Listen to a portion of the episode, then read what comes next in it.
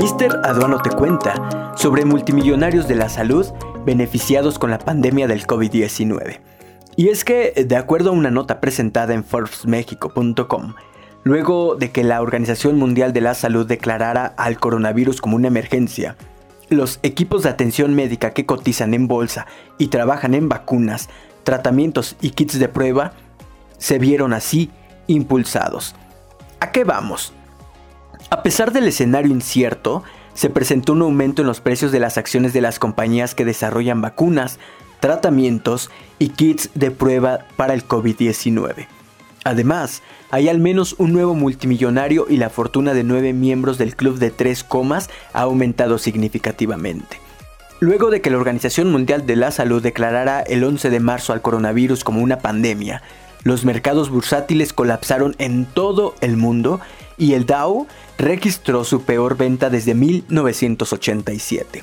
Si bien se han recuperado un poco, un grupo de empresas no fue golpeado y en su lugar presentó un aumento constante. Los equipos de atención médica que cotizan en bolsa que trabajan arduamente en vacunas, tratamientos y kits de prueba. En las últimas siete semanas, las acciones de estas compañías que realizan un trabajo desesperadamente necesario para vencer al virus han experimentado un aumento notable, posicionando un nuevo multimillonario e incrementando la fortuna de al menos nueve más.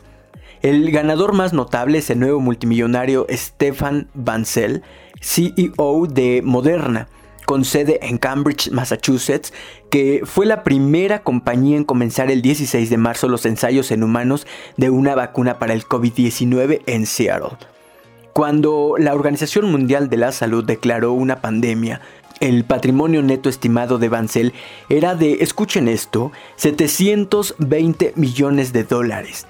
Desde entonces, las acciones de Moderna se han recuperado más del 103%, elevando su fortuna a un estimado de 1.500 millones de dólares.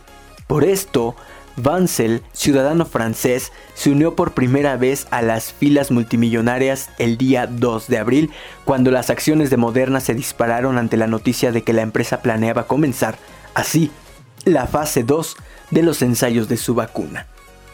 Vancel es el mayor ganador en términos porcentuales con un aumento de su patrimonio neto del 109% en las últimas 7 semanas. En una segunda posición se encuentra el empresario en serie Gustavo de Negri, cuyo patrimonio neto aumentó un 32% o 1.000 100 millones de dólares gracias a su participación del 45% en Diasorin al equipo italiano de biotecnología. Los mayores beneficiados en términos de dólares han sido el multimillonario francés, fundador del fabricante de pruebas de diagnóstico, que fue una empresa donde Bancel fue CEO hasta el año 2011, y Seo Jung-jin, CEO de la firma surcoreana de biofarmacéuticas Celtrion quienes son aproximadamente 1.500 millones de dólares más ricos a partir del 11 de marzo. Estas empresas son jugadores clave en la carrera para ampliar las pruebas para el COVID-19. Ambas firmas lanzaron kits de diagnóstico para la enfermedad a finales de marzo.